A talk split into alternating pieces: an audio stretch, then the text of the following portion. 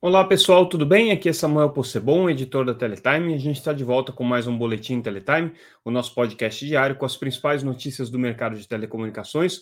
Hoje trazendo para vocês o que foi destaque nessa segunda-feira, dia 17 de julho de 2023. Lembrando que esse podcast tem o patrocínio da ConnectWay, uma empresa que há mais de 20 anos fornece soluções Huawei para o mercado de telecomunicações. Mais uma vez, a gente agradece a ConnectWay por viabilizar esse podcast diário para vocês. Vamos começar com as principais notícias do dia. É, o que a gente destacou no nosso boletim de ontem foi é, uma manifestação que vai ser encaminhada ainda pela Brint, a gente teve acesso a uma prévia dela, é, mas que vai ser encaminhada pela Brint para a Anatel na consulta pública que a agência está fazendo com relação à questão dos deveres dos usuários, que basicamente é como a Anatel está é, se estendendo aí no mundo da regulação do ambiente de internet. Lembrando que a Anatel está fazendo essa consulta pública, vai até o final do mês agora, e o que ela quer é, é justamente fazer um nome, é, é, é o que ela quer fazer é justamente uma, uma é, perspectiva aí de, de é, trazer uma regulamentação mais focada na questão dos, uh, do, dos uh, provedores de internet. E aí, a, o grande desafio da, da Anatel é encontrar um caminho para fazer isso. E a forma como ela está encontrando é fazer a regulação por meio uh, da regulação dos usuários. Então, ela entende que as empresas de internet funcionariam como se fossem grandes usuários de telecomunicações. Para isso, ela está fazendo uma consulta pública e a Brint, que é a associação que reúne os pequenos provedores, se manifestou com relação relação a isso. O que, que a Brint é, deve levar para a Anatel? Primeiro, ela é contra o fair share é, da, da, dos investimentos na rede, na infraestrutura de telecomunicações com as empresas de internet. Ela entende que cobrar das empresas de internet a construção dessa rede, dessa infraestrutura de telecom, não faz sentido. E por que, que ela está é, tá colocando isso? Porque ela entende que se é, houver essa cobrança, fatalmente vai haver do lado das empresas de internet também é, uma cobrança pelos serviços que estão sendo oferecidos. Então, é, isso pode trazer consequências para os grandes, é, pro, principalmente para os usuários de serviços de telecomunicações, com impacto para os pequenos provedores, porque os pequenos provedores não têm as mesmas condições de negociação que, por exemplo, uma grande tele teria. Então, é, vamos supor que um, um, um Facebook, ou um, um Google, ou um Netflix é, não consigam chegar num acordo de negociação com as teles, o grande medo é, da, do, dos pequenos provedores é justamente que haja uma retaliação e que isso é, se reflita é, justamente na, na, relação entre, entre pequenas empresas, pequenos provedores de acesso e grandes plataformas. Então a Brint é contra o fair share, ela acha que tem que haver é, sim uma discussão com relação a algumas assimetrias regulatórias que são colocadas, por exemplo, na questão de TV por assinatura, mas ao contrário das grandes associações e das grandes operadoras de telecomunicações, elas não acham que as empresas de internet têm que fazer investimentos na rede e na infraestrutura. A gente tem que lembrar também o seguinte: as grandes é, plataformas de internet, muitas delas têm também cabos submarinos, né? É, e não cobram pelo uso desses cabos submarinos, principalmente por parte é, de pequenas empresas, pequenos provedores. Então, também seria aí um possível, um possível efeito colateral de uma cobrança é, imposta por alguma medida regulatória é, desse tráfego de, de, de, de, rede proporcionado e viabilizado aí pelas empresas é, de internet, pelas pequenas pro, é, prestadoras de pequeno, pelas, pelas grandes empresas de internet junto às redes das pequenas prestadoras de, de, de, de infraestrutura. Então, essa é a posição que a Brint está manifestando.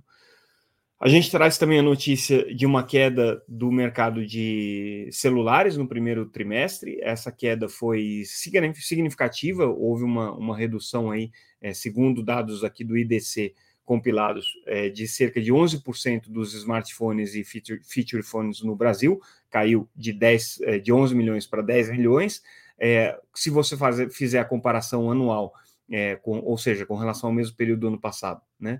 É, essa, essa redução foi ainda maior, tá? essa redução teria sido aí da casa de 20%, mas o que a IDC é, utiliza aí como justificativa para essa queda é um, um, momento econômico um pouco mais é, contido da população, principalmente para aquisição de novos equipamentos, e também é, um, um período de é, redução nas promoções das operadoras. Então, isso teria causado aí essa redução, Mas a gente já tem destacado aqui alguns, alguns episódios é, uma tendência de é, é, estabilização do mercado de banda larga móvel, né?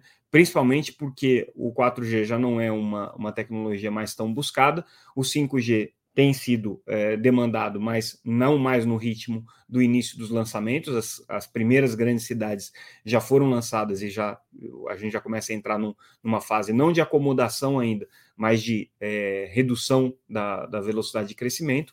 E aí o que está acontecendo agora, esse reflexo aqui na venda de celulares, é, é consequência disso. Uh, a Brisanet anunciou, uh, com, por meio de fato relevante, ter alcançado a marca de 1,2 milhão de clientes de banda larga aqui. O que, que, tem de interessante nesse anúncio da, da Brisanet? É um anúncio que ela faz para o mercado, ela coloca aqui é, um crescimento orgânico no mês de junho é, de 18,4 mil clientes, ainda razoável, né? uma projeção de 1,3 milhão de clientes para 2023, mas ela volta a reforçar é, aquela, aquela perspectiva de que esse ano vai investir menos em fibra e vai fazer uma, uma alocação mais é, contida aí de capital, pelo, principalmente no investimento em, em banda larga fixa. Né? A empresa está agora passando por um ciclo muito pesado de investimentos em 5G, está priorizando 5G e é, nesse momento não vê razão para continuar ampliando a sua infraestrutura. Até porque o take-up deles, que é o percentual da rede que já foi é, convertido em clientes, né, está em quase 20, em quase 18%. E quando a, as projeções aí de todos os, os, especialistas apontam que uma boa rede é, tem 25% de take-up. Então eles ainda têm aí 7% para crescer em cima da rede que já está é, instalada, né?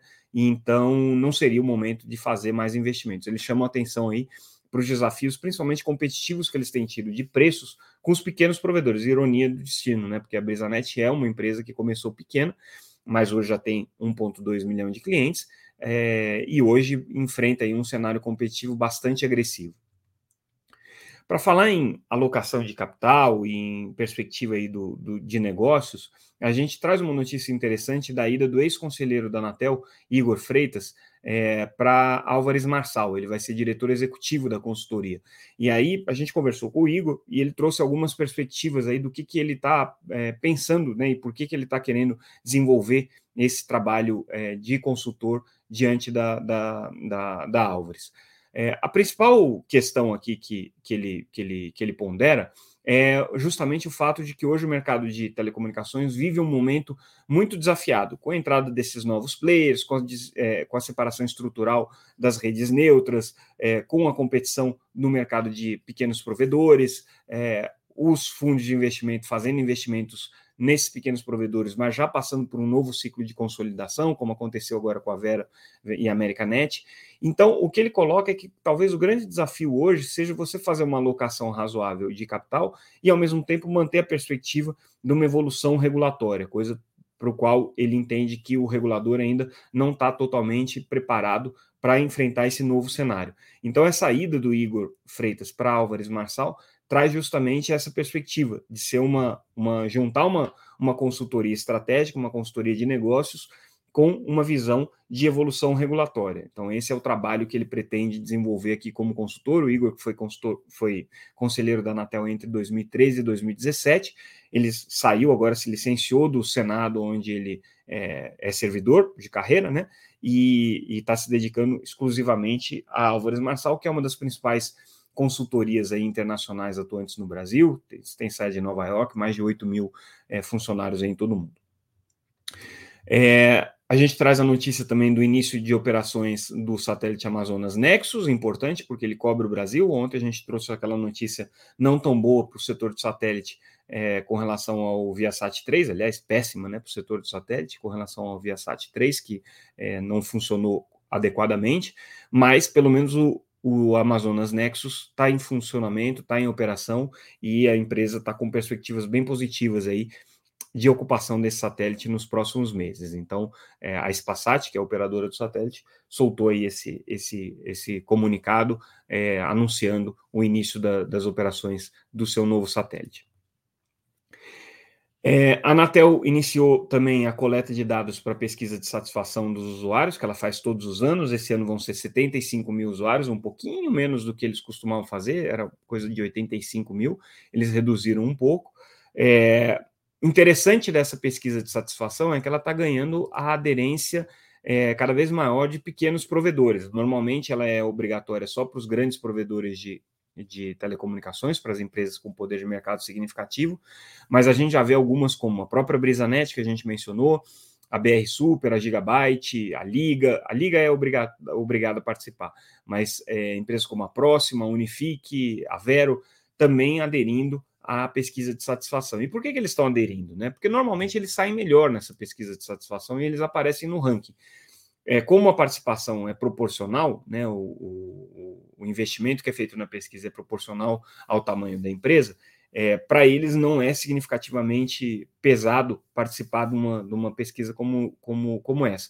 É uma pesquisa muito cara que a Anatel faz, inclusive as grandes operadoras se queixam muito é, da necessidade de fazer uma pesquisa tão ampla, com uma amostra tão é, é, é, significativa como, como essa pesquisa é feita. Isso tem um custo muito pesado, né? Mas a ideia da Anatel é conseguir fazer essa alocação é, estatística, né, de uma maneira bem precisa e conseguir uma margem de erro pequena é, dentro dessa alocação, porque ela tem que fazer por operadora, por região, por, por, por é, é, é cidade. Então, existe aí um, um, um, trabalho bem cuidadoso da Anatel de, de delimitar por, por cidade, não, perdão, por área de numeração é, de delimitar essa, essa, essa, essa estratificação. E aí é, isso acaba custando bastante, mas para as pequenas provedoras que não têm uma base muito significativa, acaba não sendo tão impactante assim e elas saem bem na foto em geral. Né? Então, é o que a gente nota aí um aumento de participação deles. Outra notícia importante para quem investe em bolsa, Vivo anunciou aí 405 milhões de juros sobre capital próprio, então mais distribuição de dividendos aí para pro, os é, acionistas da Vivo, né, a exemplo do que já tinha feito na semana passada a TIM também, é, de, de é, anunciar aí uma, uma, uma distribuição mais significativa. Então, Vivo aí com 405 milhões de juros sobre capital próprio. E a gente finaliza o nosso boletim trazendo a notícia de que na Infovia 00, a primeira da região amazônica com uma rede subfluvial a ser conectada, já tem 50 escolas que vão receber conectividade por meio dessa Infovia.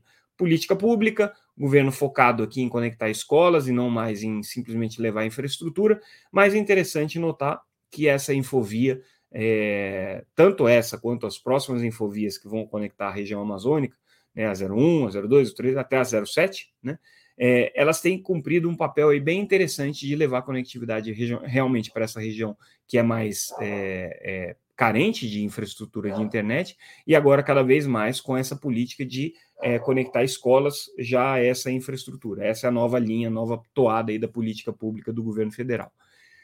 E com isso, pessoal, a gente fica por aqui, encerramos o nosso boletim de hoje. Lembrando que tudo que a gente comentou aqui está disponível no site www.teletime.com.br ou pelas redes sociais, sempre como arroba Teletime News. A gente encerra o nosso boletim de hoje e amanhã a gente tem mais um boletim Teletime. Mais uma vez, obrigado pela audiência de vocês agradeço também a Connectway pelo patrocínio desse podcast. Obrigado, pessoal. Até mais.